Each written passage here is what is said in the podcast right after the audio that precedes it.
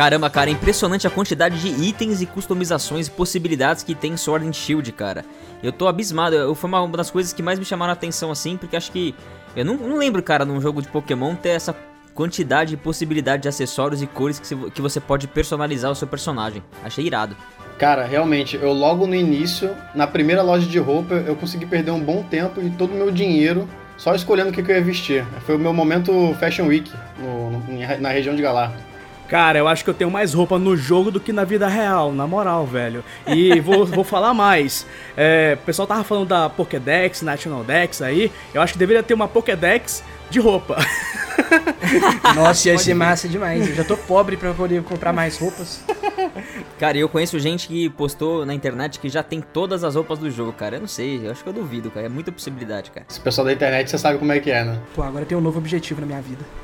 Já sei. Com certeza. Agora não é mais capture todos, é compre todas as roupas. É tipo Vista assim, tudo. Vista todas, né? Vista, Vista todas. todas. Vista todo, todas e cozinhe todos os curries. Nossa, agora dress mano. them all.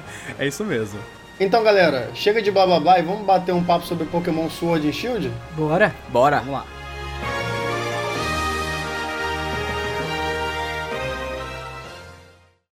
Fala galera que tá ligada, sejam todos bem-vindos ao Bate-Papo Nintendo Podcast novamente. Eu sou o Danilo e hoje a gente vai conversar aqui sobre Pokémon Sword and Shield, cara. E para bater esse papo aqui, tô muito bem acompanhado, como sempre, do Marcelão, Marcelo do canal Uns Caras que Joga. Fala, Marcelão. Fala galera, aqui é Marcelo Quintanilha na área e vamos capturar todos, ou quase todos. Maravilha, e também temos hoje aqui, já pela segunda vez aqui no nosso podcast, Mug Gust, cara, também do canal Uns Caras que Jogam, também vai nos prestigiar aí. Fala, Mug. Fala galera, aqui é o Mugiguchi. Quem ama, compra duas vezes. Certeza, cara. E pela primeira vez aqui eu tenho a honra de receber aqui no nosso podcast o Andy do Estação HD, cara. Fala, Andy, como é que você tá, cara? Fala galera, beleza? Tô muito feliz de estar aqui e, cara, bora falar desse jogo aí que muitas polêmicas. Bora ver se, se é bom mesmo, né? É, temos muito que falar sobre esse jogo, cara. Então vai, Marcelo, a bola é tua. Cara, então, então beleza. Olha só que, que emoção, gente. Falar de sobre Pokémon sempre é muito bom, então vamos fazer aí nosso bate-papo Nintendo podcast sobre Pokémon Sword e Shield, a melhor e maior franquia da Nintendo, da nossa querida Nintendo, não é não, Danilo? Não é não, Danilo? Pior Mano, que eu quase respondo eu mordi... por você, velho, olha. Na hora que eu mordi meu lanche, velho, na hora que eu mordi o lanche, o cara me pergunta. Então vamos lá, então quem cala consente. Pera aí, cara, se você tá falando, quem sou eu pra discordar, Marcelo? então beleza, gente, vamos, vamos bater um papo aqui sobre, sobre esses jogos maravilhosos, tá, que foram lançados agora no dia 15 de novembro de 2019, caso o senhor esteja ouvindo no futuro. Então vamos, vamos falar aqui de alguns tópicos interessantes. Vamos começar primeiro falando sobre a nova região, né?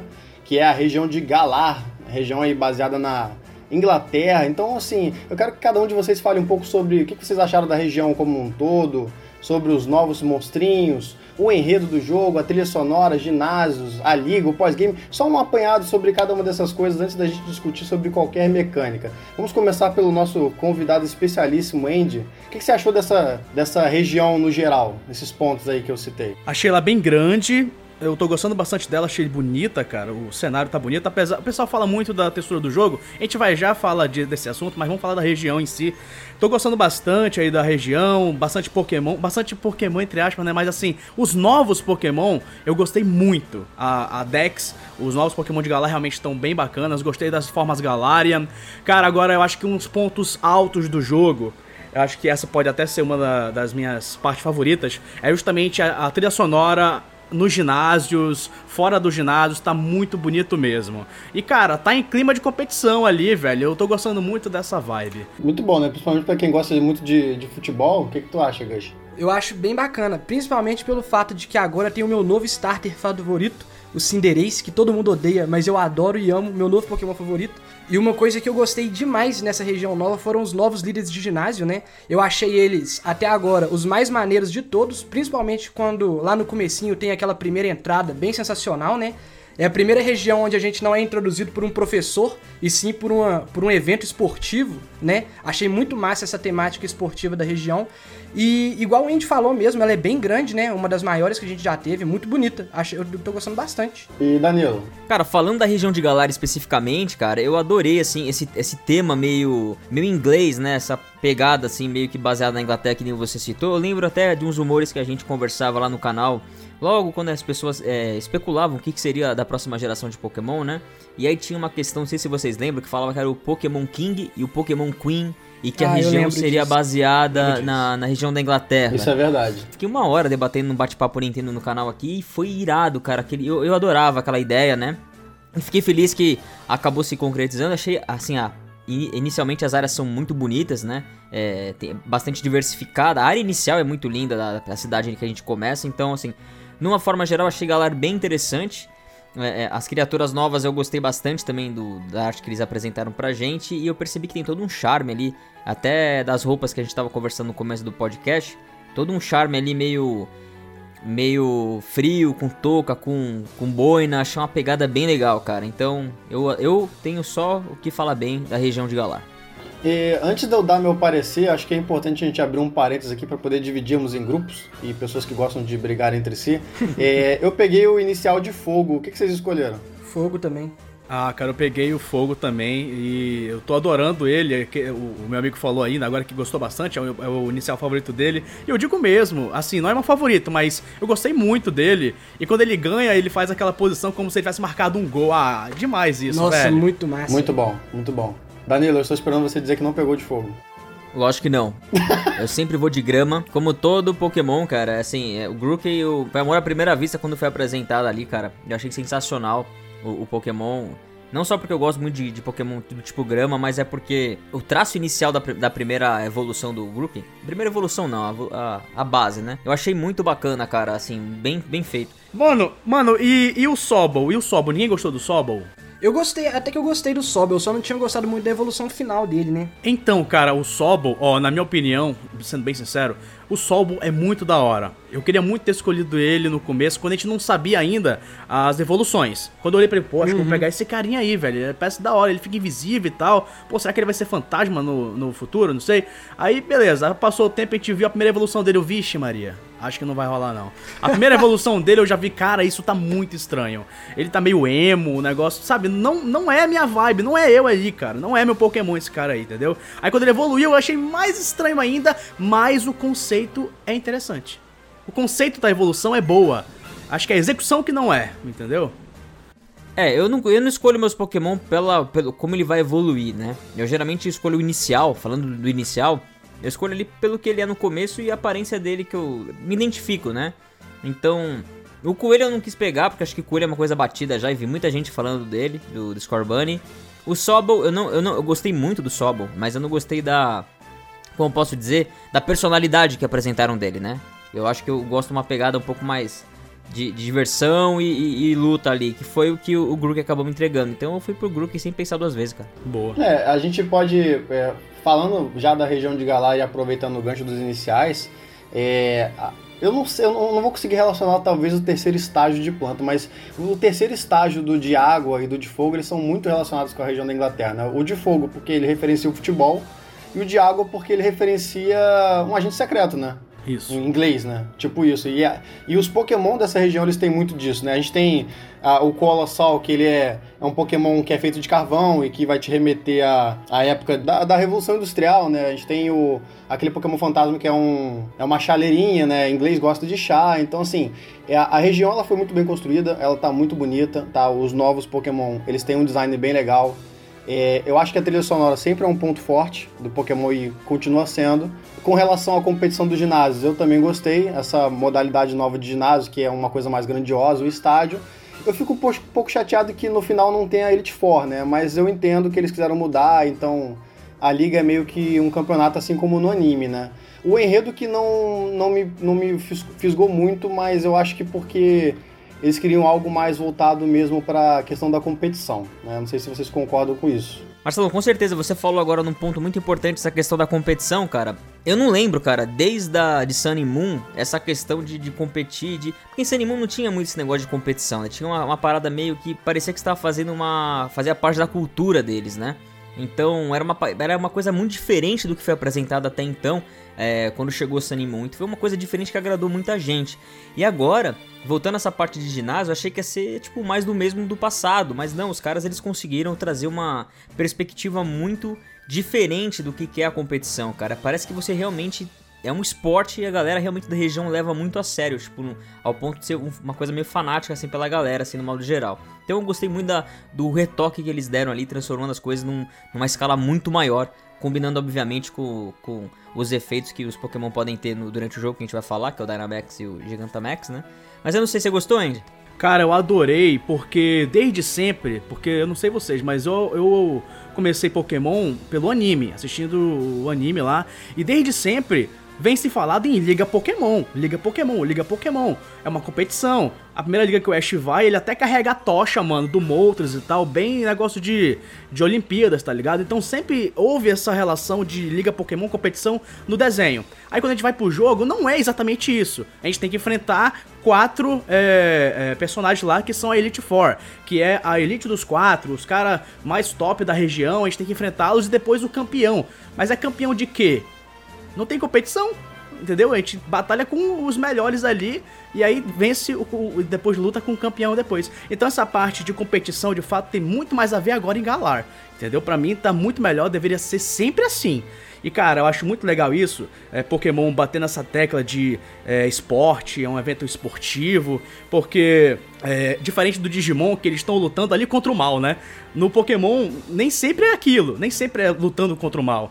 Então acho que esse lance de botar o esporte ali fica muito da hora, mano. Eu gostei demais. Oh, eu também gostei bastante dessa temática esportiva que eles colocaram no, no jogo, né? Só que eu fiquei um pouco eu fiquei com um pensamento um pouco controverso a respeito do custo que teve do foco no, no esporte, né?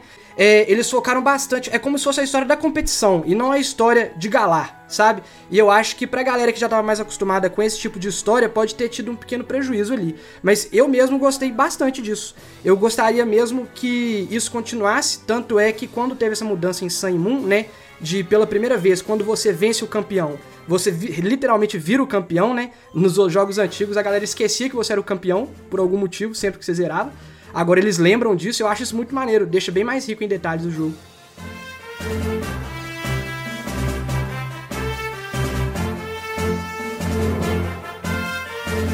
Vamos começar a falar sobre novidades, né? Mecânicas novas que tivemos aí.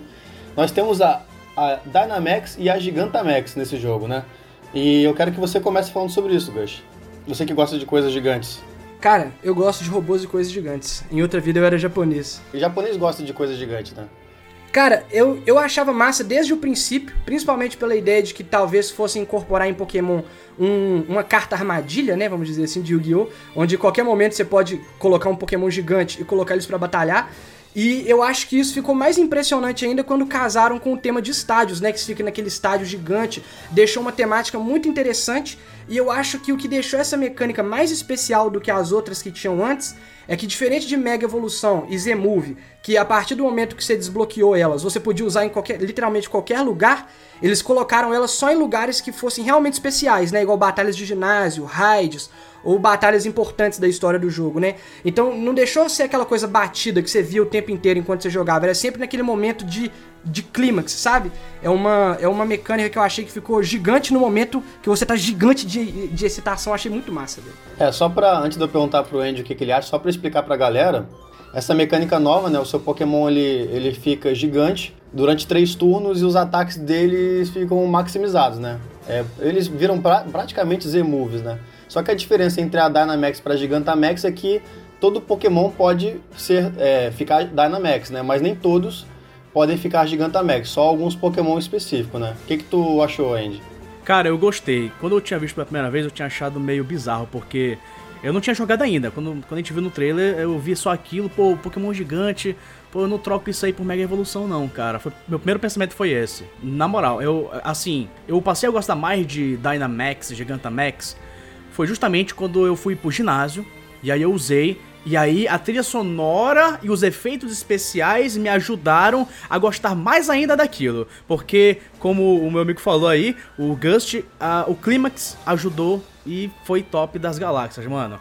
Cara, é, mas assim, é, eu ainda queria que eles mantivessem a Mega Evolução. Z-Move, ok, Z-Move não, mas Mega Evolução eu gosto muito. Inclusive, uma curiosidade, o Dynamax, você, é, o seu Pokémon, ele cresce em, em, nos ginásios, em determinadas áreas ali. O seu Pokémon não precisa segurar item nenhum para fazer aquilo. Então, se ainda tivesse a Mega Evolução, podia até existir Dynamax de Mega Evoluções, uma coisa mais absurda ainda, seria muito da hora, velho. Seria, seria. Seria lindo, cara. Eu, eu achei também. Eu, eu gostei logo de cara, tá? Que é aquilo que eu falo, né? Como eu sou um cara mais casual, eu não me importo muito com mudanças. Aliás, eu. eu a mudança é algo que eu exijo muito da Game Freak nos últimos anos, né, cara? Então eu espero mudanças. Como as minhas franquias favoritas da Nintendo têm sofrido mudança nos últimos anos. Então, cara. Eu, eu espero que realmente evolua para algo que o Andy tá dizendo aqui, sugerindo, que é um dia a gente ter ali um, Ultimate Pokémon, né? Com todos os efeitos, com Z-Move, com Mega Evolução, com Gigantamax, tudo junto ali, cara. E que a gente possa ter op mais opções, né? Porque possibilidades sempre é bom. Não ter possibilidades é ruim. Né? Eu sempre é, tenho esse, essa visão. Mas no, no, caso de Galar, cara, acho que realmente, cara, foi o ingrediente principal ali para fazer todo aquele negócio do esporte funcionar, né? E, cara, assim, foi algo que me surpreendeu também positivamente no jogo eu acabei gostando mais do Dynamax e do Gigantamax do que eu achei que ia gostar quando eles apresentaram no trailer.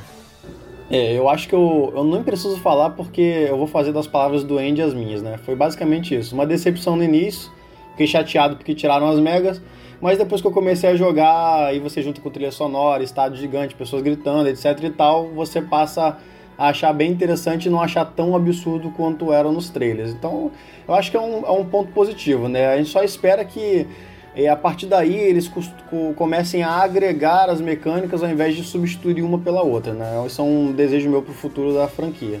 Agora uma pergunta que eu não sei se ficou muito claro para todo mundo. É, nem todo Pokémon pode usar o Dynamax, correto? Não, não, não. Todo mundo, todo Pokémon pode usar o Dynamax mas nem todo Pokémon pode ser o Gigantamax. O Gigantamax é como se fosse uma, uma versão de alguns Pokémon na, na, na, na Dynamax, entendeu? Isso. Todo Pokémon é Dynamax, mas nem todo Dynamax é Gigantamax. Sim, é, é assim. Eu, eu até tenho um exemplo. Eu, eu, descobri isso na minha gameplay até. Porque eu peguei o Dreadnought e falei, caramba, pô, agora o Dreadnought ele tem Gigantamax. Eu vi lá no site, eu vi no trailer que ele tem, porra. Aí eu fui lá, e ele, caralho, ele só virou Dynamax. Ou seja, eu tinha que pegar o Dynamax que é Gigantamax, entendeu? Ou seja, é, o Dreadnought do Gigantamax. Então, assim, não basta. Olha só como, que loucura no competitivo. Não basta você pegar um Dreadnought, um exemplo do Dreadnought. Não basta você pegar o Dreadnought que é bom em status. Você tem que pegar o Dreadnought, que é bom em status, mas que também tem o Gigantamax. Ou seja, é mais complicado para tu montar o time perfeito, tá ligado? Mas nada impede de usar itens, vitaminas e outras coisas para construir um Pokémon. Sim, sim, tu pode. Mas o ideal é tu pegar pelo menos o Gigantamax de um, do Pokémon que você quer. Você nunca vai conseguir transformar um Pokémon que é Dynamax em Gigantamax. É. Ele tem que ser assim naturalmente. Isso. Agora, agora Gigantamax é foda, mano. Porque é, eu não vi ainda se muda alguma coisa em status além do HP. Eu acho que não muda não. Mas o ataque que eles usam geralmente tem efeitos secundários que são bons pra caramba. Muito bons mesmo. Eles têm um ataque específico que as versões da Dynamax deles não Isso. têm. Isso é, um é diferencial. A única coisa que ficou em aberto no jogo mesmo foi por que, que existem os pokémons de Gigantamax. É, tipo... Por que, que alguns ficam diferentes. De fato. Eles não explicaram isso. É, é, aquilo que você falou, mano. É, o foco é a, é a região, é a competição, a competição e o resto foda-se. O resto foda-se. Exatamente. Foi Não, totalmente... só pra, dar o, só pra dar um parâmetro aqui pra galera, uma explicação sem muito spoiler é um fenômeno da região, umas partículas que, né, que rolam ali no ar, eu não vou falar o porquê, depois vocês pesquisem para não dar o spoiler aqui, que permitem os Pokémon serem, é, ficarem gigantes, né? Mas realmente não tem o diferencial de por que, que alguns podem ser Isso. Gigantamax e outros não, é, né? Então, é, ficou Uma ficou outra trás, curiosidade né? também é que eles não ficam realmente gigantes. É tipo holograma. Ah, O Pokémon tá lá dentro e é uma ilusão gigante dele na arena. Essa informação, ela não, ela não vem no jogo, sabe? Ela foi dada em entrevistas mesmo.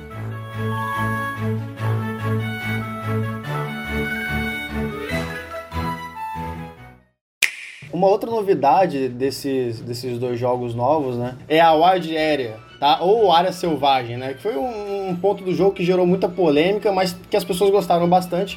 Eu particularmente gostei, né? Que é uma área gigante, separada no mapa, né? E que você pode ver os Pokémon lá andando pelo mapa, exatamente como no Pokémon Let's Go Pikachu e né? E aí você pode encostar neles e capturar. Só que ela tem algumas peculiaridades, né? O clima fica mudando, é, de acordo com o horário. É, você consegue encontrar uma diversidade de pokémons ali de levels variados e tal. É, eu quero que o Andy fale um pouco mais sobre isso e também dê o seu parecer sobre o que, que você achou.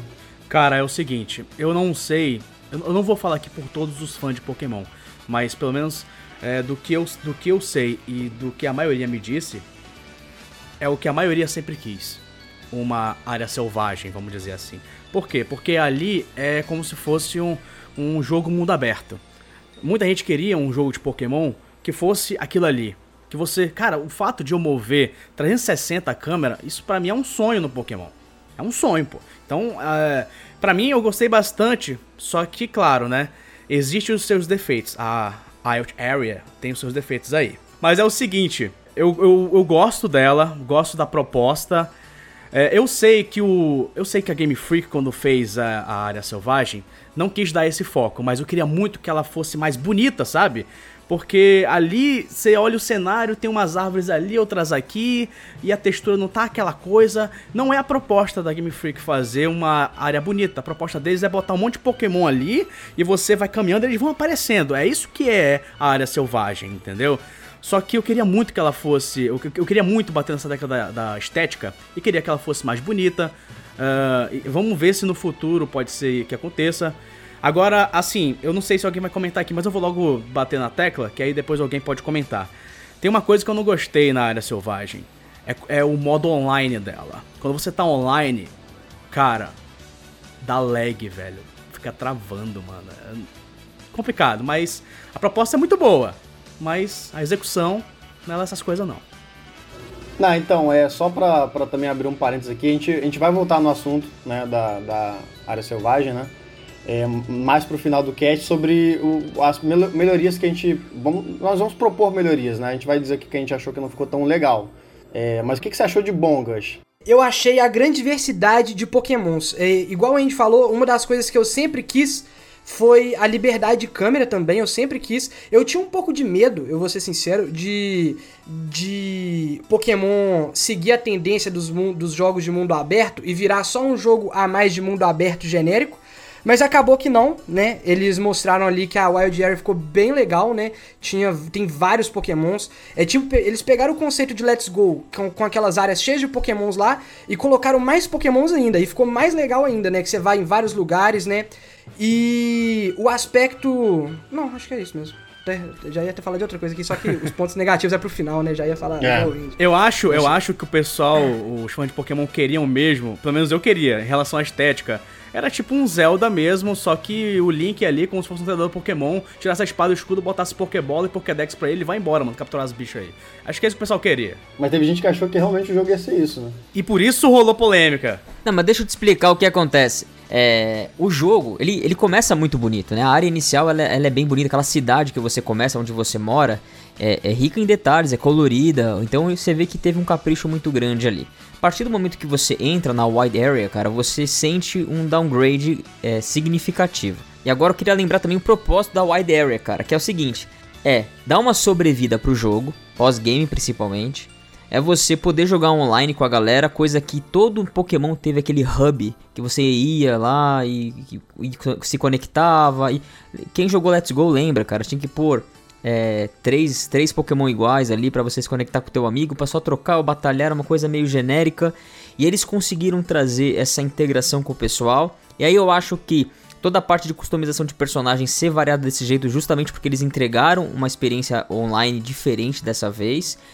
E eu acho que, cara, eu acho que o Andy já comentou que a, a área selvagem ela é bem lagada assim na parte online, né? E eu acho que ela tem se downgrade justamente por isso, porque eu acho que era muita coisa ali processando, não só graficamente, mas processando muita coisa ali ao mesmo tempo. E eles tiveram que ir diminuindo os gráficos da Wide Area de propósito, cara, não porque a Game Freak aí não tem capacidade de fazer algo melhor ou não quis fazer algo melhor, eu não eu, até pode ser que tecnicamente eles conseguiriam fazer algo melhor e por incapacidade ou falta de tempo não conseguiram otimizar aquela área. Mas a ideia é muito boa, cara. Eu só acho que eles precisariam de mais tempo para trabalhar melhor na wide area, cara. Ela, eu fiquei com a impressão de que ela foi um pouco apressada, né? Ela foi feita às pressas um pouco. Bom, mas a gente fala mais sobre isso lá pro final do cast. É, só pra dar o, o, o meu, meu parecer também, eu concordo com o Andy, que eu acho que é o sonho de todo jogador de Pokémon. E eu espero que mais pra frente todo o mapa do, do jogo inteiro seja exatamente como isso, só que melhorado como as áreas que não são a área selvagem, né? Isso foi uma demo, né? Um gostinho. É, é, talvez seja um teste, né? Mais pra frente, quem sabe. E, então, tocando o barco novamente, o que, que nós temos dentro da Wild Area, né? É, nós temos as Max Raids Battle, né? Que é uma parte essencialmente online, né? Você também pode jogar com NPC, tá? Que é basicamente você enfrentando um Pokémon em forma Dynamax ou Gigantamax com mais três jogadores, que podem ser amigos ou NPCs. Isso eu acho que é mais um ponto positivo, tá? Sempre quis jogar com os meus amigos, é, participando ali em cooperativo, não contra eles. E o que, que, tu achou, Gus, da, das raids? Oh, as raids foram uma das coisas que mais me empolgaram quando fizeram o anúncio do Dynamax junto com elas, né?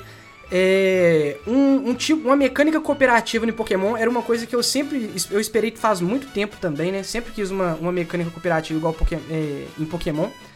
Só que o que me decepcionou um pouco foi o quão, o quão fácil elas ficam com o tempo, né? É, elas, elas ficaram bem bacanas, mas eu achei que podiam ficar um pouco mais difíceis, né? Eu tenho até um, um pouco a falar depois, quando a gente for entrar nesse assunto da Wild Area de novo. Mas eu gostei bastante. O que, que você achou, Andy? Cara, para você ver, né, velho? Uma mecânica que veio lá de Pokémon Go, chegou em Pokémon Sword and Shield e, até, e tá até mesmo no anime. Não sei se vocês sabem, mas tá no anime também agora. No anime vai ter raids. Nós vimos. Vai, já no segundo episódio do, da nova série já vai ter, né? É, vai, vai aparecer uma raid de Lugia. Ah, pra raid de Lugia não aparece nem a pau pra gente no Sword Shield. É. mas então, é, é o seguinte. É, eu gosto das raids, acho bem bacana. Até mesmo pelo fato de que antigamente você podia batalhar e trocar Pokémon online. Basicamente era isso. Agora você pode fazer algo além disso. E acho muito interessante que quando você, por exemplo, você vai numa raid e aí você. Aconteceu isso comigo já nas minhas gameplays. Você vê a raid caramba, é, um, é uma Butterfree Gigantamax. Caramba, vou avisar a galera no grupo Ó, oh, galera, bora lá, tá tendo o Butterfree. Esse aspecto é. social ficou muito bacana. Né, esse, esse, lance de, caramba, apareceu um Pokémon aqui que é raro. É raro. Galera, bora. Bora, galera. Isso não, nunca aconteceu em Pokémon. Nunca, porque quando você havia um Pokémon raro, por exemplo, um Shine, o que que for, não importa. Você capturava e depois mostrava, olha, olha ele, galera, capturei um Pokémon aqui, olha só, olha só que legal. E acabou. Agora não, você pode chamar o pessoal para capturar com você. E, e, competir até, porque quando um captura e outro não, todo mundo fica zoando, ah, você não pegou, se lascou. Então, olha só aonde que Pokémon chegou. Chegou com uma modalidade nova e muito divertida, mano. Então, assim, ela é muito divertida, gosto das raids, só que uma coisa que eu queria muito, de verdade mesmo, isso aí já, já, já envolve um outro ponto, que é em relação a Dex e etc. Mas eu queria muito, por exemplo, que chegasse um dia aí, sei lá, semana que vem, aí a, a Nintendo, Game Freak, sei lá, alguém mandasse aí uma mensagem e galera, vai ter um evento no Sword and Shield aí, vai spawnar Mewtwo nas raids. Fica ligado. E a galera ia ficar no jogo acompanhando para ver e quem achasse o Mewtwo ia ser, cara, ia ser muito bom. Porque isso já acontece aonde? No Pokémon Go, pô. Então por que que não acontece aqui também, entendeu? Só que assim... É uma possibilidade, É uma cara. possibilidade, só que assim, nem, nem todos os Pokémon vai ter por causa da National Dex. Mas assim, se spawnar um lendário, um mítico, pô, eu vou gostar muito. Isso aqui, isso aqui eu, eu, eu tô especulando ainda porque a gente não sabe se vai ser. Mas se acontecer, mano, não é nota 10 a range. É nota 15, nota 20, nota 1000, entendeu? Só pra galera que, que não jogou ou também não viu o gameplay disso, né? A, a, os jogadores que vencerem né, a batalha, eles compartilham das recompensas, tá? Então você tem recompensas que são TRs, né, que são TMs, né, que são aqueles ataques que você ensina um Pokémon, só que ele é consumível, né? Se você ensinar, você já gastou o item. Você tem Candy, que também dá, que é um item, era um item super raro, né? E agora você tá ganhando nas Raids Battles. E você também tem doces que dão bastante experiência, tá? Então é isso, a recompensa é isso.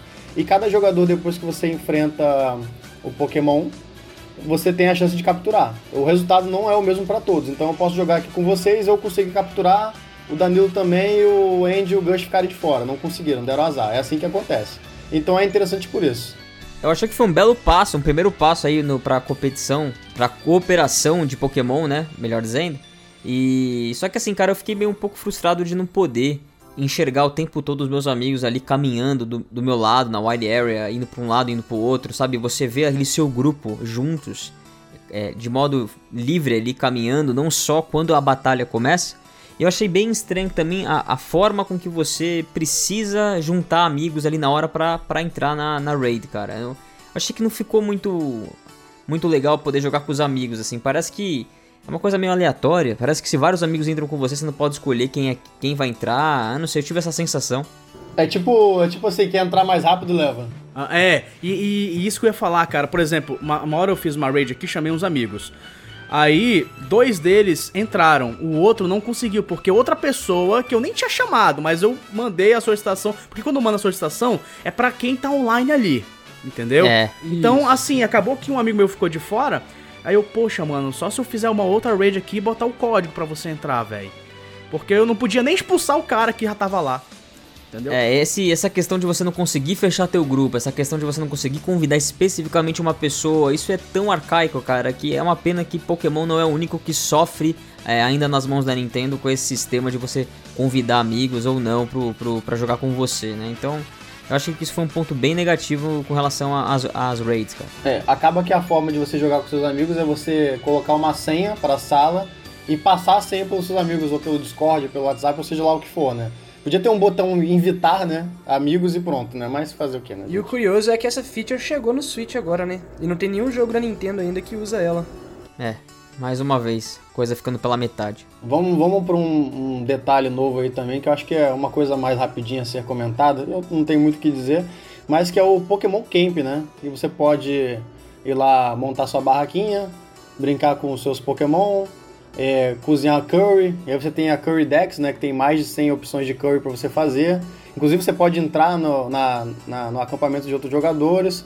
Mas assim, é bem isso, né? E você cozinha lá o curry que vai te dar alguns status a mais. Eu acho que é interessante, mas eu acho que não é para mim. Talvez seja pro Gush que gosta de ficar juntando coisas, né? A princípio eu achei que ia ser bem besta, sabe? Até eu evoluir meu Cinderace, jogar uma bolinha para ele, ele vir trazendo para mim igual uma bola de futebol. Aí eu fiquei igual um menino bobo, lá embasbacado com o negócio. E comecei a cozinhar um monte de curry também para poder completar Curry Dex, né? Que eu sou desses. E acabei gastando mais tempo nesse acampamento do que eu imaginei que eu gastaria. Cara, eu acho o seguinte, é, eu acho que é uma bela interação com os seus Pokémon, acho bem bacana. A relação de você cozinhar ali é diferente, né? Tem a Dex lá de comida agora, bacana. Você joga as coisas pros Pokémon, pros bichos. Mas, é, é só isso, velho. Eu não gostei tanto assim, não. Eu não sou muito dessa, dessa vibe aí. Eu gosto mais de ficar batalhando, caçando Pokémon e tal. Mas eu acho que a melhor forma de interagir com seus Pokémon é essa daí hoje em dia. Acho bem legal. Danilo, você gosta de cozinhar também? Nunca fui de querer acarinhar Pokémon e, e fazer comidinha para ele. Aliás, todos os jogos que tinham essa feature aí, eu sempre só fechava a tela mesmo quando o Pokémon tava fazendo cara feia pra mim. E, mas eu gostei, cara, da. Eu fiz uma vez ou outra, né? O acampamento só pra ver como é que funcionava. Eu achei interessante as expressões é, que os Pokémon eles estão fazendo nesse jogo, cara. Assim, é, expressões faciais, a, a, demonstração das coisas, tudo, achei legal. E a comida eu achei bem besta fazer curry, cara. Mas assim, o fato deles terem colocado ali um livro de receitas, também um tipo de dex para receitas, né? E você poder também é, trazer bônus e benefícios para o seu Pokémon, é, isso aí fez com que o negócio fosse útil de fato. Então, eu me peguei no meio da aventura e você não precisa só abrir o seu acampamento na wide area como algumas pessoas acham, tá? Você pode abrir em qualquer rota, você abre quando você precisa. Então eu me vi, por exemplo, no meio de uma rota tendo que acampar para que todos os meus Pokémon é, revivessem ou curassem, né? Então, uma comidinha ali salvou muitas vezes ali a para não ter que voltar para a cidade ou ruxar pra frente para você chegar rapidamente num Poké Center, né? Então, ponto positivo também. Eu só ia gostar se tivesse o Jacan fazendo curry e xingando os Pokémon. ia ser muito bom, né, mano? Você é vergonha do meu time! muito bom.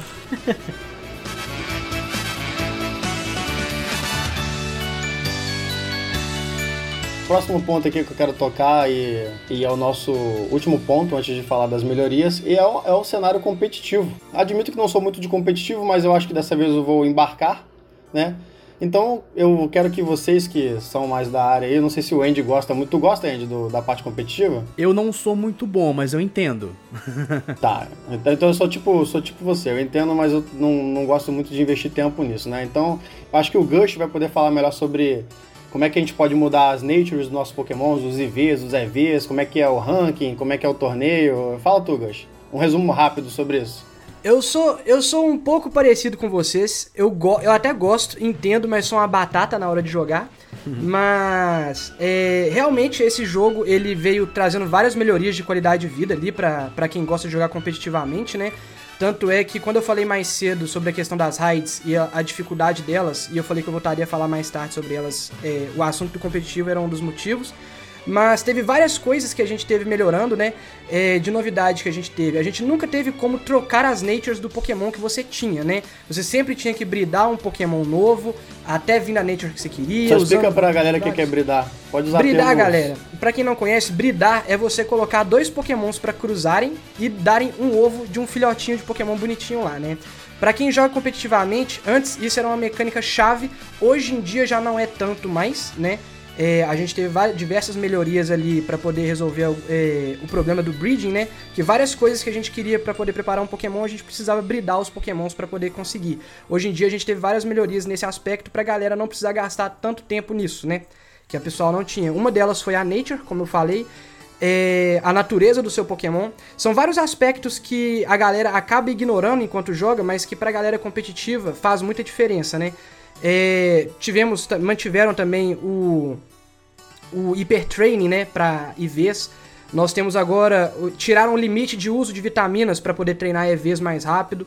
É, eles estão tentando sempre forçar o competitivo mais rápido para ver se a galera consegue girar mais ali e jogar mais, né? Porque uma das grandes críticas do cenário competitivo de Pokémon era o tempo que você tem que gastar para montar uma equipe só, né? Para montar um Pokémon perfeito ali e muita gente não tinha saco para isso, né? Hoje em dia eles se esforçam bem mais para poder garantir que esse processo seja bem acelerado. Eu acho isso muito bom.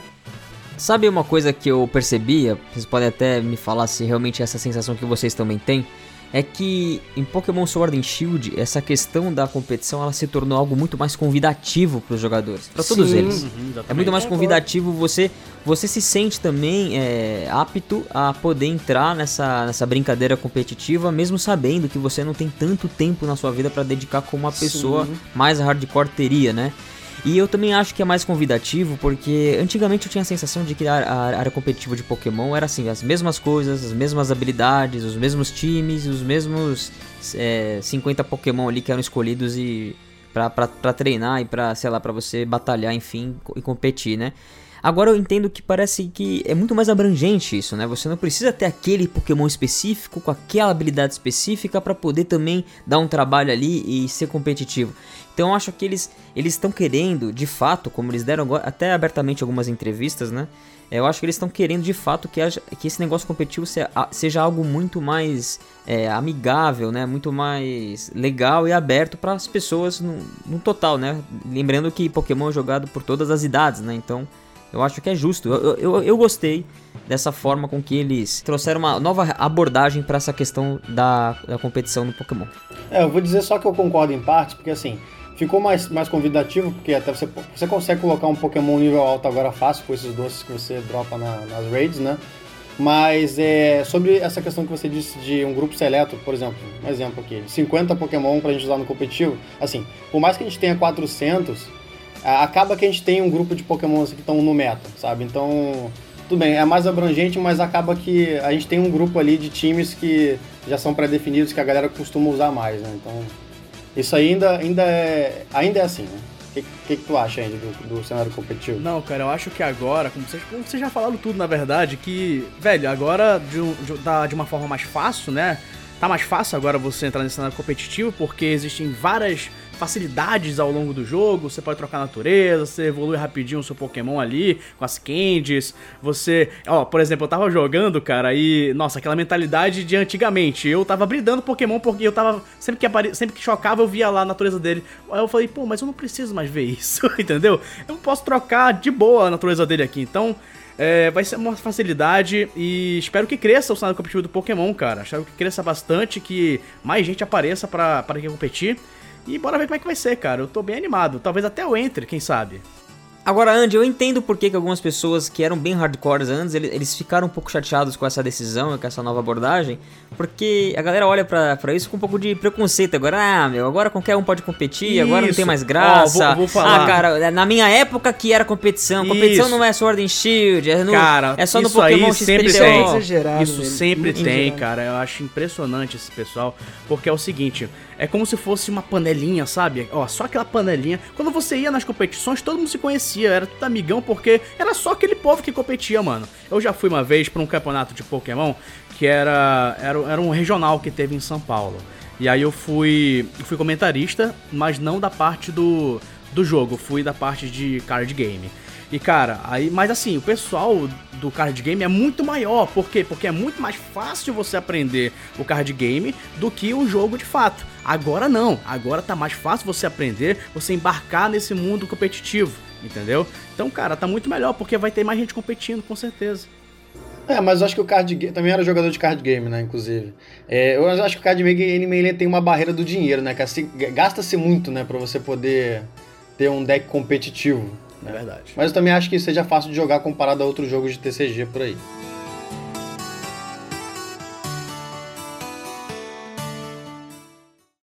Eu acho que agora está na hora das tretas, está na hora das polêmicas. Vamos falar coisas que nós achamos que, de, que devem melhorar para os próximos títulos da franquia, tá?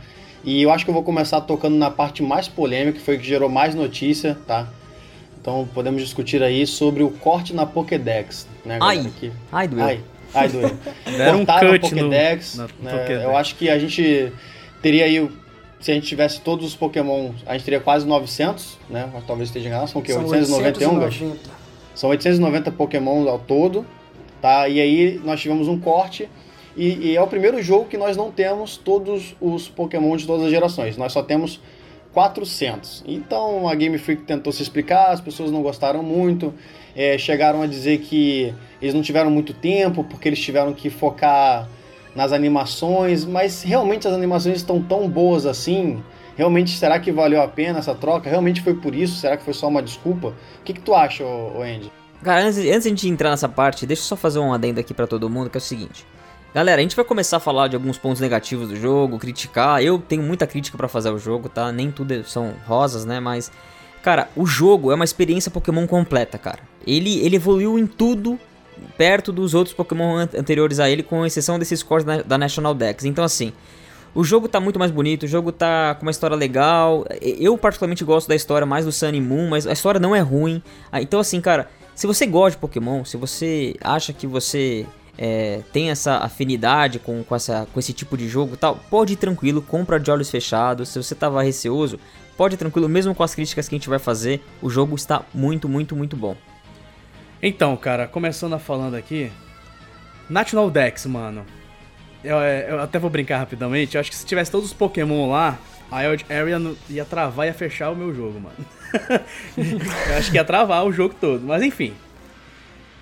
Por que, né, que não tem? Deveria ter.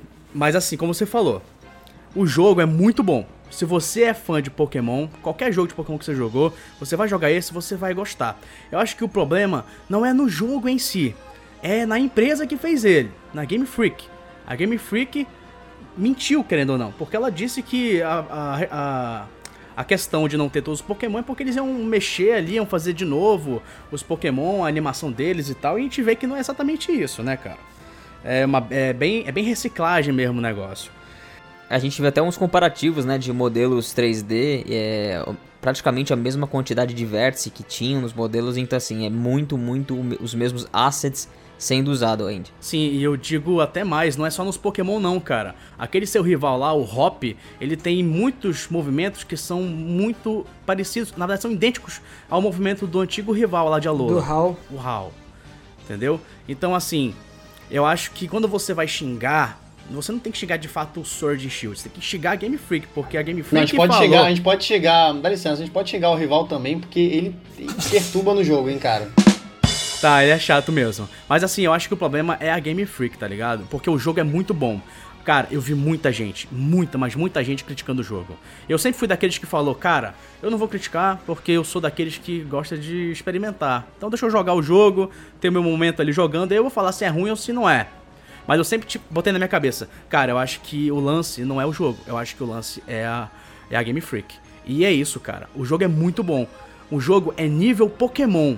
O jogo é muito bom mesmo. Tem muita coisa ali, lógico tem seus defeitos, mas o jogo é bom. O problema é a Game Freak. Eu, eu até baguncei conversando com o Furipe ali pelo WhatsApp, eu conversei com ele, falei, cara, é, a Game Freak é tipo como se fosse uma pizzaria que o atendimento é mal pra caramba, os garçons demoram pra entregar sua, sua pizza e tal, mas, mas a pizza é deliciosa. Você gosta quando você come. Podia ser melhor a pizza, mas ela é boa, ela é boa, ela é boa. Ela é boa. Teve um canal que fez um, umas comparações aí. É, quando você pega animações de jogos anteriores, você pode pegar até a animação do Blastoise, por exemplo, usando o Hydro Pump na época do Pokémon Stadium do Nintendo 64. E aí, assim, é um exemplo, né? A água saía realmente dos canhões. Você pega um Hydro Pump hoje em dia, o, o Hydro Pump sai da cabeça dele, sabe? Então, assim, são umas coisas que eu, eu não sei se é preguiça, eu não sei se realmente não é tempo, mas são uns, de, uns detalhes que se, são pequenos, mas que decepcionam, porque a gente sabe que poderia ser melhor. Fora o double kick, né? O double kick é dois Double pulinhos. kick, o cara, dá um- o cara dá dois pulinhos e aparece dois chutes na cara do adversário, entendeu? Era melhor se ele ficasse parado. Era, melhor ficar parado e aparecer só o pé na cara do, do oponente, Porque né? ele já, tem, ele já tem a animação do chute da bola, entendeu? Faz aquela animação duas vezes, Isso, eu não sei, é. sabe? Eu É assim, cara, eu, eu, tenho, eu tenho uma opinião sobre isso, eu entendo é, por que, que é feito dessa forma, tá? Mas assim, pegando um pouco um gancho com o que o Andy falou, cara, realmente a Game Freak ela tem um sério problema de competência técnica, tá? A Game Freak ela vem aí com o histórico de desenvolvimento de jogos para mobile. Então ela sempre desenvolveu jogos pra Game Boy, pra DS, 3DS, enfim, ela vem trazendo o seu Pokémonzinho ali no, no portátil. E você pode perceber, cara, que os jogos, eles sempre tiveram problema de performance, sempre tiveram problemas técnicos. Elas, eles, eles nunca souberam, de fato, usar o poderio daqueles consoles, ainda que fossem consoles de bolso, é, de uma forma, assim, sua excelência, como a Nintendo faz em todos os consoles dela. Então acho que a Nintendo ela não bota ali pessoas técnicas é, junto com o time da Game Freak. Parece que a Pokémon Company ela faz um gerenciamento de tudo meio que por conta própria. A Nintendo ela só dá pitaco, cobra, põe data e pega o dinheiro dos investidores, né? Então existe sim um problema de gerenciamento, existe um problema de competência técnica dentro da Game Freak. Eu acho que eles dividiram muito o time de desenvolvedores para a parte de celular também, o que deve ter dado uma, um, uma- um desfalque ali no time, tá bom? É, só que assim, o que acontece, cara, é que desde o primeiro Pokémon isso vem acontecendo, as animações, elas são simplesmente pra ilustrar, pra você imaginar o que o Pokémon tá fazendo. Acontece que em pleno 2019, a Pokémon Company esqueceu que hoje já tem tecnologia pra você não mais ter que ilustrar aquilo. Você pode de fato mostrar aquilo numa animação bem feita. Você pode empolgar aquilo, você pode pôr um pouco mais de carinho, né? E essa questão também de você tá andando, as coisas vão aparecendo na tua frente, renderizando do nada, as árvores vão surgindo na tua frente, você entra numa cidade de repente os NPCs saem do chão, brota do chão. Tem muita gente que acha que isso é o estilo de Pokémon, cara. Tem muita gente que fala, não, é proposital isso daí, Pokémon é assim mesmo, viu? É, é o efeito surpresa. É pra você tá caminhando ali, é pra você, "Ah, olha o que tem ali, do nada aparece. Não, gente, não dá mais. Pra em 2019, Nossa, cara, nossa, eu subi essa escada, eu, eu subi essa escada aqui, Danilo, e o tempo parou. É, cara, não dá mais pra em 2019 a gente aceitar esse tipo de limitação técnica, ainda mais olhando para um console do tipo Nintendo Switch, cara, que já provou coisas maravilhosas, como é, por exemplo, não vou nem falar de Breath of the Wild e outros, mas cara, você pega o último que saiu aqui agora, o Luigi's Mansion, cara. Meu Deus do céu, que coisa linda que é aquele jogo, né? Então assim, cara, é, é muita é- e aí é- eles melhoram algumas coisas, não dá tempo de melhorar tudo, vamos reaproveitar o que dá pra encaixar e pra não deixar buraco também. E aí você vai ver animações muito bem feitas e animações ridículas, cara. Então, assim, é, existe um desleixo por parte da Game Freak em poder entregar as coisas. Eu não critico os indivíduos por trás do projeto, eu critico o projeto e a empresa, porque eu acho que no fundo também eles têm que cumprir schedule, eles têm que cumprir é, a, a, o que os investidores querem, eles têm que entregar aquilo de alguma forma. E eles correm contra, contra o tempo. Eu acho que o corte da National Dex tem muito a ver com o prazo do que propriamente com o fato de ter que reanimar as coisas ou caprichar novamente, entendeu? Eu tô com o Andy, cara. É um problema é, da Game Freak, ela é incompetente, sempre foi. Ô Gush, deu seu parecer como desenvolvedor de jogos eletrônicos?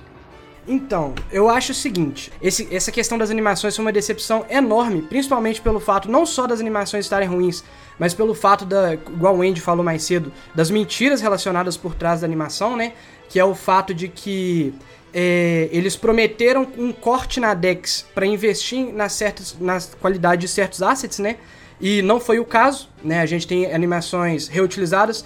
É, animações reutilizadas nem sempre são um problema também, né? Porque, como a gente vê, eles conseguem fazer animações novas. O que eu, eu concordo com o Danilo que o problema eu acho que é de gerenciamento e de scheduling porque se você for ver, as novas animações sempre ficam bem feitinhas e sempre as que têm mais defeitos são as animações de golpes que já são antigos, né? Parece que eles pensam lá durante o gerenciamento, olha, a gente tem X tempo para fazer, vamos fazer X golpes novos, foca na animação desses golpes, os golpes que já tem, a gente deixa e vai retrabalhando em alguns. Tanto é que se você for reparar tecnicamente, alguns golpes, desde o Let's Go, né? Foram é, reformulados, igual tem o, o, acho que é o Rock Smash, alguns outros golpes que teve animações reformuladas, né, bem feitas, e alguns golpes foram completamente ignorados, né, igual o Double Kick, Triple Kick, vários golpes, o Tail Whip, né, que é um dos mais ridículos também, é, foram bastante ignorados. Eu acho que esse é, essa é parte do problema. Agora, o que me deixa curioso, que eu não consigo entender o porquê, é os assets já são comprovadamente reciclados, né? Tanto de animações quanto de modelos, né? Então, por que diabos não colocaram todos dessa vez, né? Sendo que alguns já foram reimportados, né? Eles reimportaram alguns e e não reimportaram todos. Se parece uma, uma tarefa tão banal, né? É, outra coisa que eu pensava que poderia ser responsável pelo corte na Dex, e na verdade é um ponto positivo do corte da Dex, é o seguinte: é, uma das coisas que o Danilo falou até mais cedo, que passava pela cabeça dele, era que no competitivo era sempre aquele grupo de pokémons que sempre ficavam lá, né? Você sempre tinha que ter os pokémons específicos. O meta do pokémon era muito fechado, né? Em pokémons muito antigos, né? Que já estavam lá tem muito tempo. Então, uma das coisas que a gente observou durante esse corte foi que a maioria desses pokémons que eram muito utilizados e que e eram pouco counterados, né? Eram muito forçados no metagame, foram removidos então, a gente tem um lado positivo, assim, entre aspas, né, do corte na Dex, que é um metagame renovado, né? A gente tem novos pokémons que vão entrar no meta, vai dar a chance para novos pokémons brilharem no lado competitivo. Mas a custa disso, né, da galera que é mais casual e não liga tanto pro competitivo, ficar sem os pokémons que eles gostam mais, né?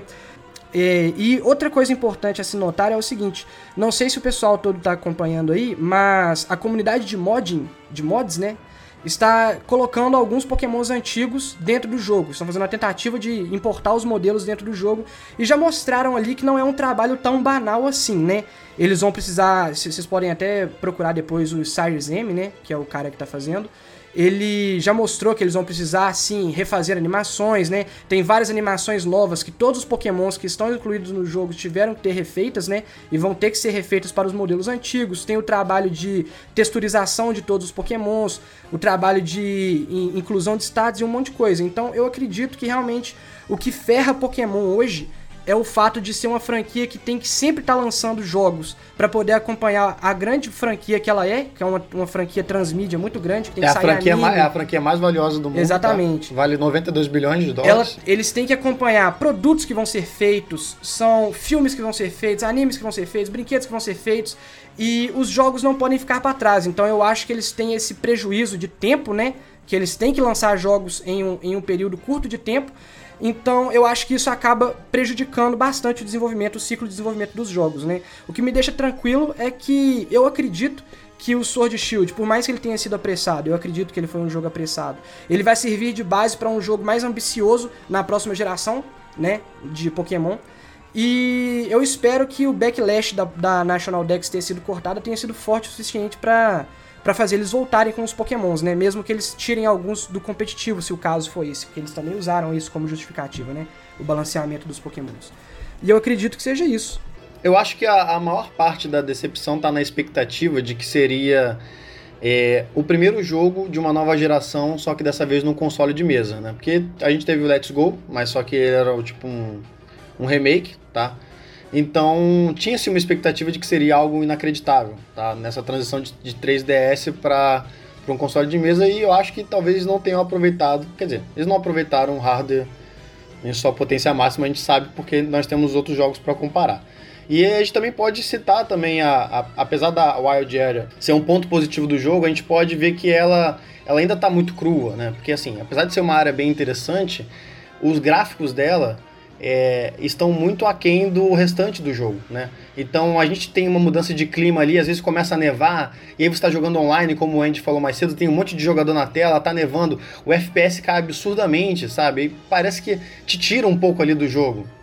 É, é, e aí você entra numa batalha, aí a arena que tá na batalha não corresponde aonde você tá lutando de fato. Você tá lutando na ponte, você inicia a batalha, você tá lutando na grama, sabe? É uma coisa que. Faltou parece uma, polimento, né? Parece uma falta de atenção, né?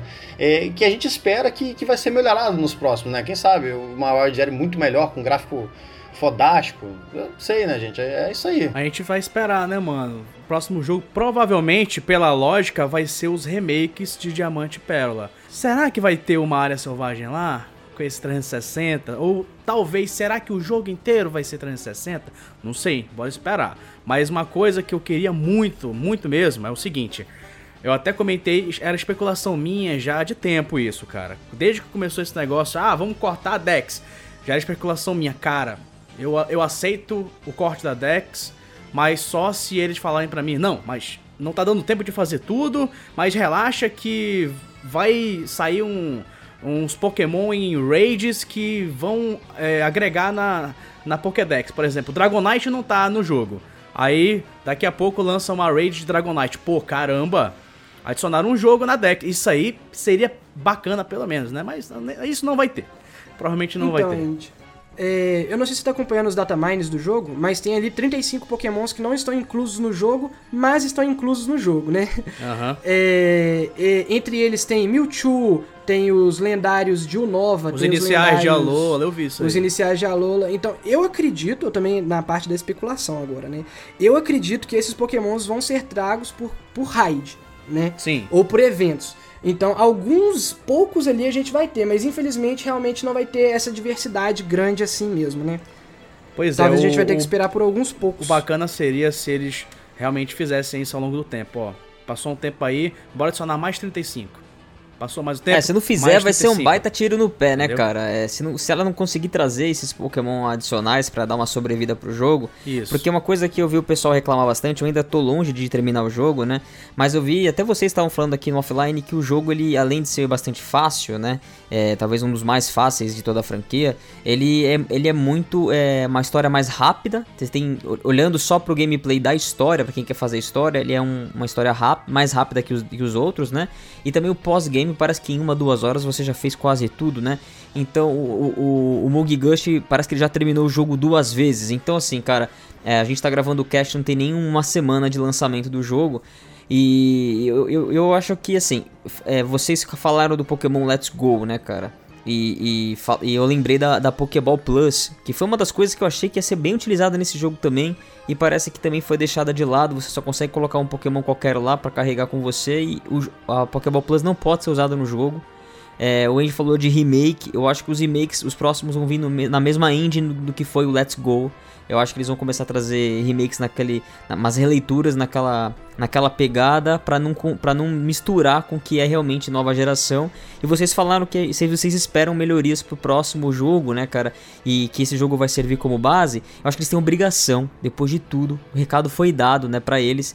De que realmente eles vão trazer algo que vá é, é, transcender, que vá ser disruptivo dentro da franquia. Porque se isso não acontecer, cara. Ô, ô, ô, ô, Danilo, aproveitando que você falou com relação à dificuldade e a- com relação a pós-game, é, eu vou falar o meu parecer aqui. Eu, eu zerei o jogo no dia do lançamento, né? Porque eu comprei na, na eShop australiana, então dia 14 eu comecei a jogar, dia 15 eu já tinha zerado, em 16 horas. tá? Ele é um jogo mais curto comparado a jogos de Sun e Moon e XY, que são jogos de gerações anteriores, que você demoraria umas 30 horas para zerar. Esse aí você consegue zerar em umas 20 horas e você tem um pós-game de uma hora. Eu diria que você pode fazer até em menos de uma hora. Então, assim, talvez uh, quem jogou concorde comigo que é, é um jogo realmente que tá mais voltado pro competitivo em você terminar logo aquilo ali, aquela campanha, para você poder ingressar no cenário. Porque a, o enredo ninguém se importa, sabe? A história não é interessante. E aí você termina muito rápido, não é difícil, você tem NPCs que te curam a todo momento.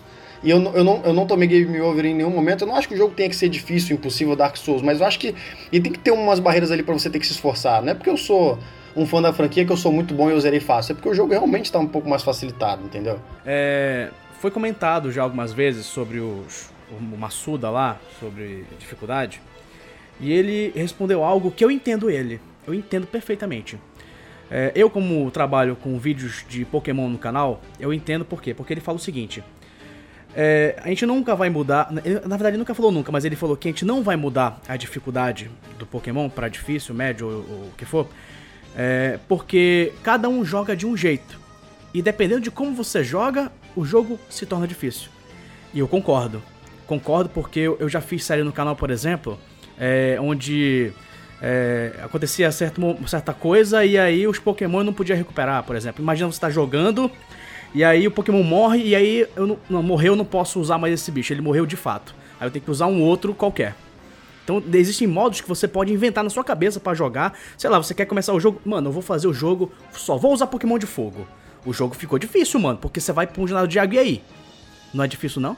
Me responde. Entendeu? Eu entendo, então, eu então entendo, esse modo, existem modos de você jogar que fica mais difícil. Ah, eu vou jogar e não vou, não vou evoluir ninguém. Pô, o jogo ficou difícil pra caramba agora, velho. Entendeu? Então tem esses modos aí.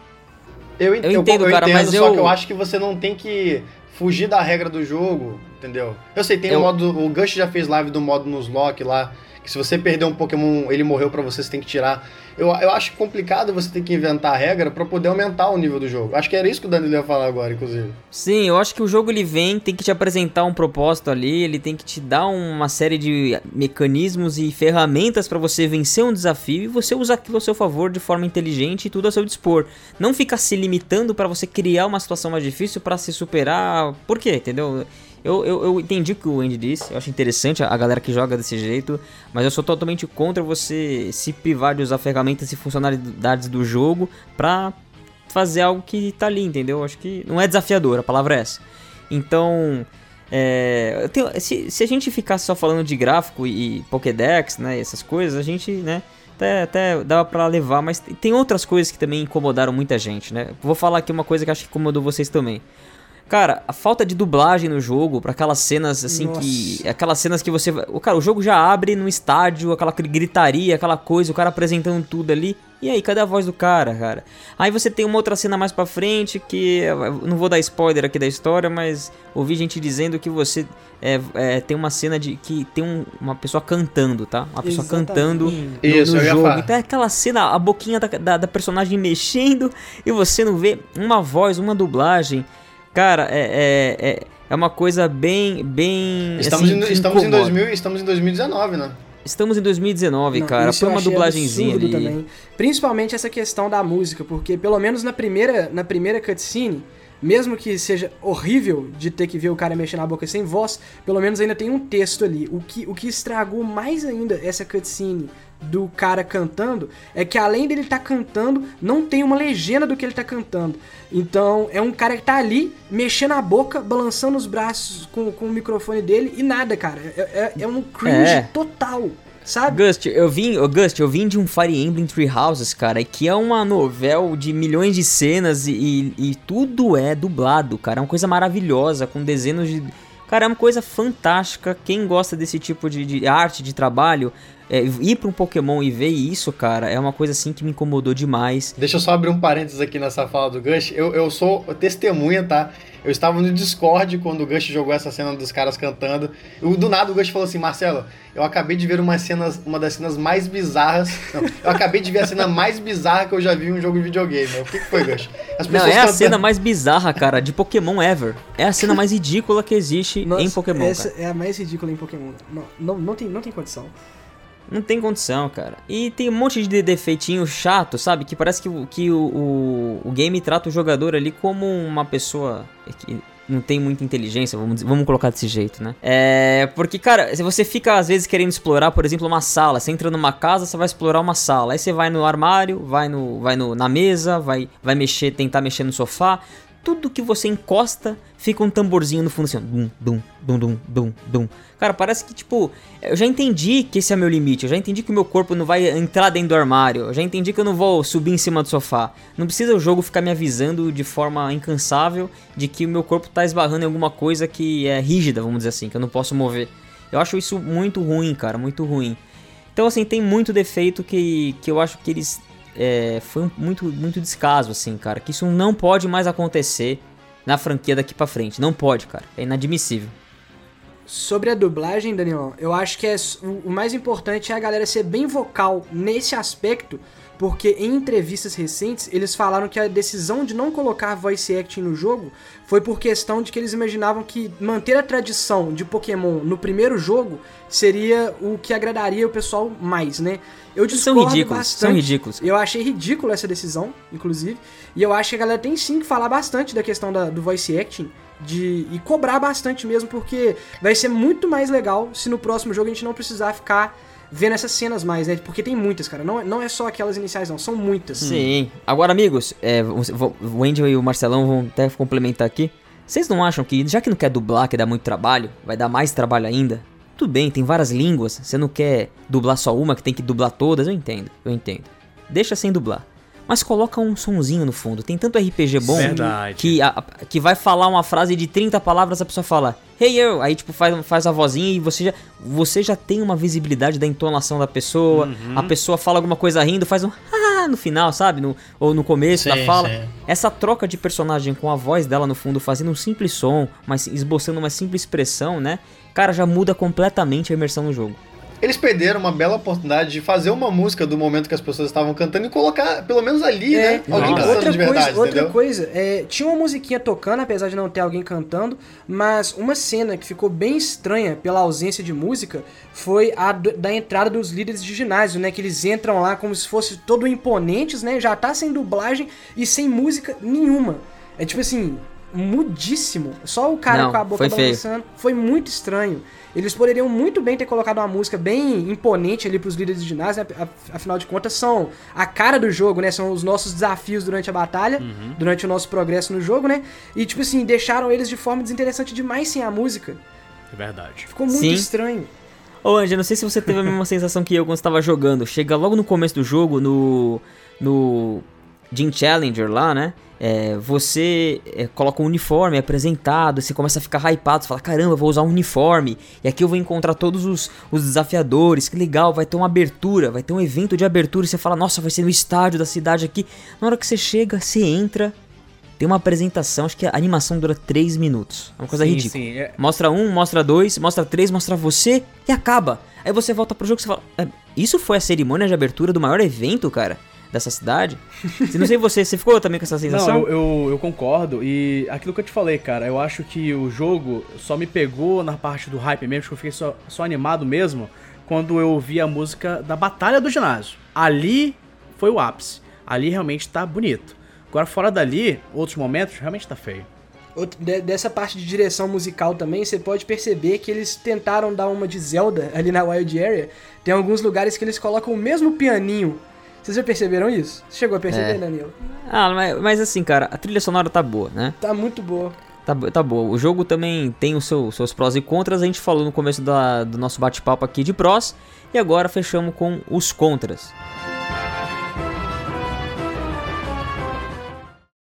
Então, galera, é, já que nós falamos aí da, das novidades, falamos o que, a gente acha que tem que melhorar, vamos fazer cada um de nós aqui, então, considerações finais, né? A gente vamos começar por mim e terminar nosso ilustríssimo convidado, Andy, do Estação HD.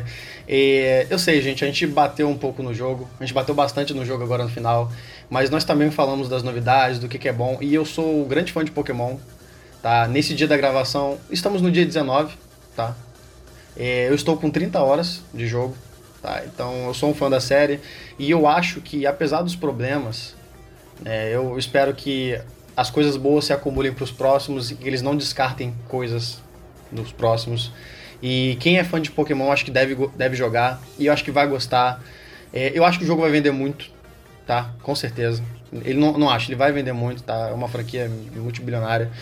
É, mas eu acho que realmente o problema é, é, Os fãs não podem se calar. Então acho que a gente tem que falar realmente do que é problema, porque se a gente ficar calado, eles vão cometer os mesmos erros nas próximas, tá? Então acho que se você é fã, jogue, tá? Jogue, rejogue, se divirta, tá? Mas tenha consciência dos problemas do jogo, tá? Então esse é meu parecer. E, o jogo tem seus problemas, mas é um bom jogo, eu estou adorando e vou continuar jogando por mais muitas horas. O que que qual sua suas considerações finais, Mugigashi? Então, pessoal, é, eu tô falando aqui também no dia 19, só que diferente do Marcelo que tá com 30, eu tô com 85 horas de jogo total. É, isso também... trabalhando, isso, isso cuidando da família, é. né? Tem, ele tem vida também, é, tá? Trabalhando, não, não achem que ele o não Gush, tem vida. O Gush, não, olha só, agora eu vou falar aqui. Vou falar aqui. Oh. No dia 14, lançou o jogo, eu cheguei do trabalho, o Gush estava trabalhando. Gush, não importa, não, isso aqui não vai ser cortado.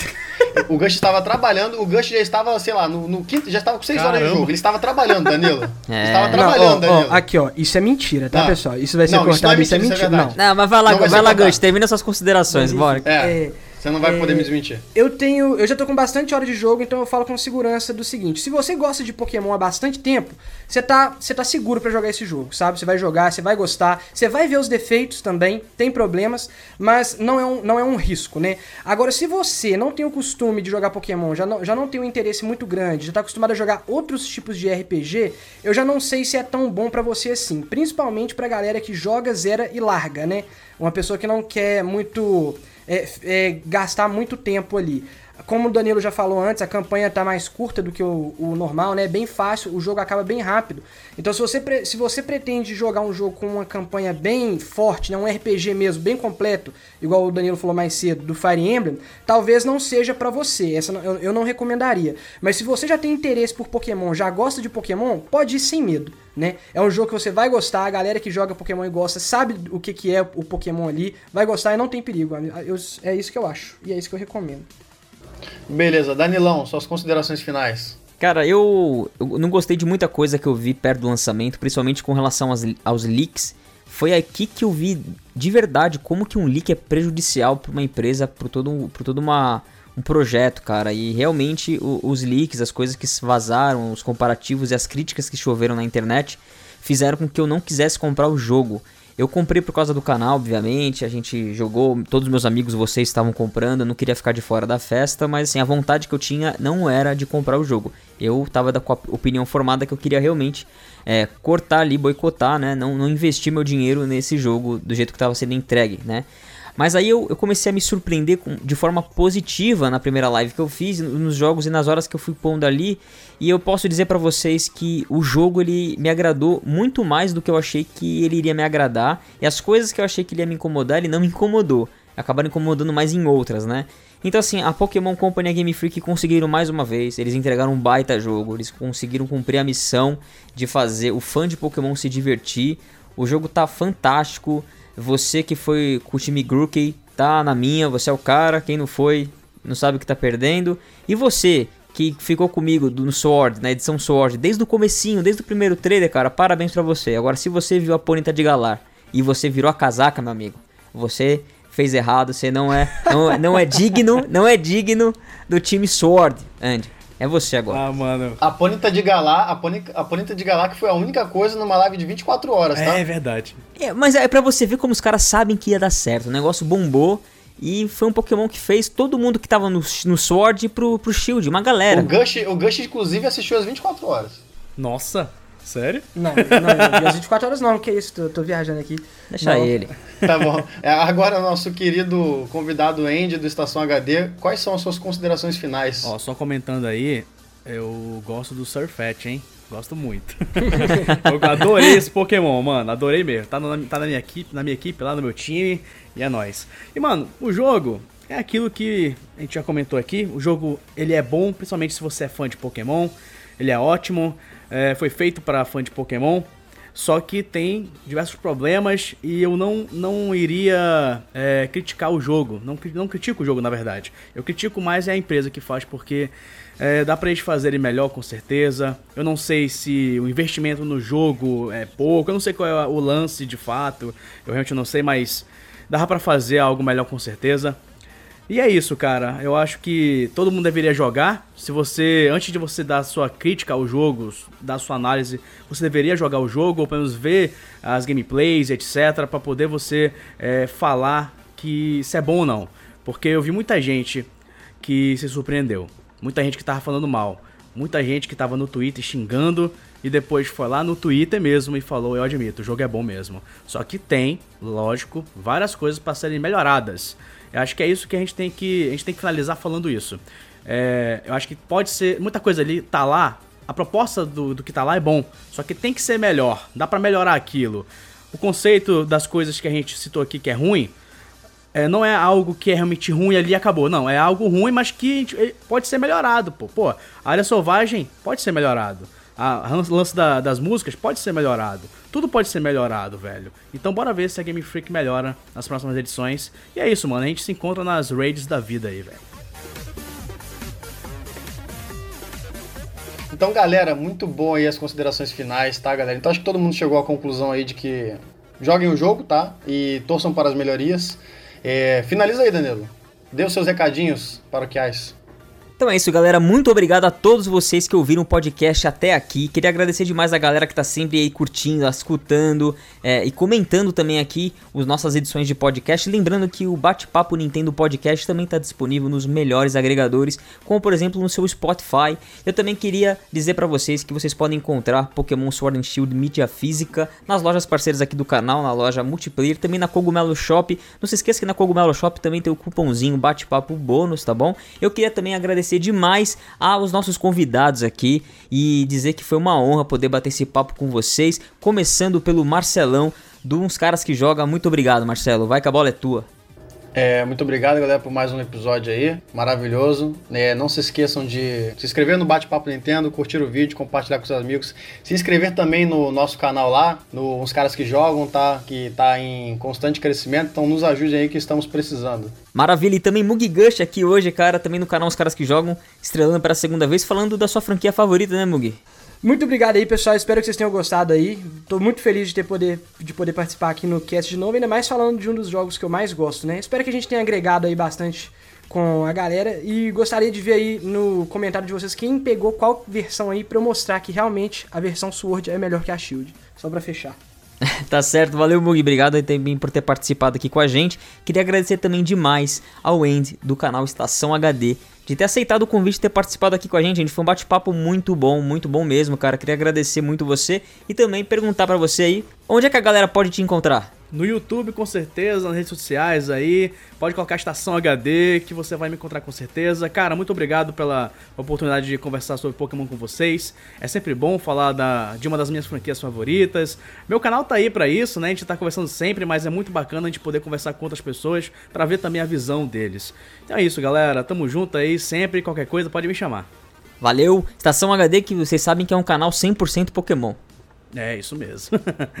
Valeu, galera! E também queria agradecer demais a todos os patrocinadores e membros do Clube Bate-Papo Nintendo que apoiam demais. Se não fossem por vocês, eu não estaria trazendo cada vez mais qualidade aqui, que é o que eu espero trazer no nosso bate-papo, tá bom? Eu vou ficando por aqui, a gente se fala no próximo Bate-Papo Nintendo. Valeu! Valeu, galera! Valeu, pessoal! Falou, galera! Pode ir!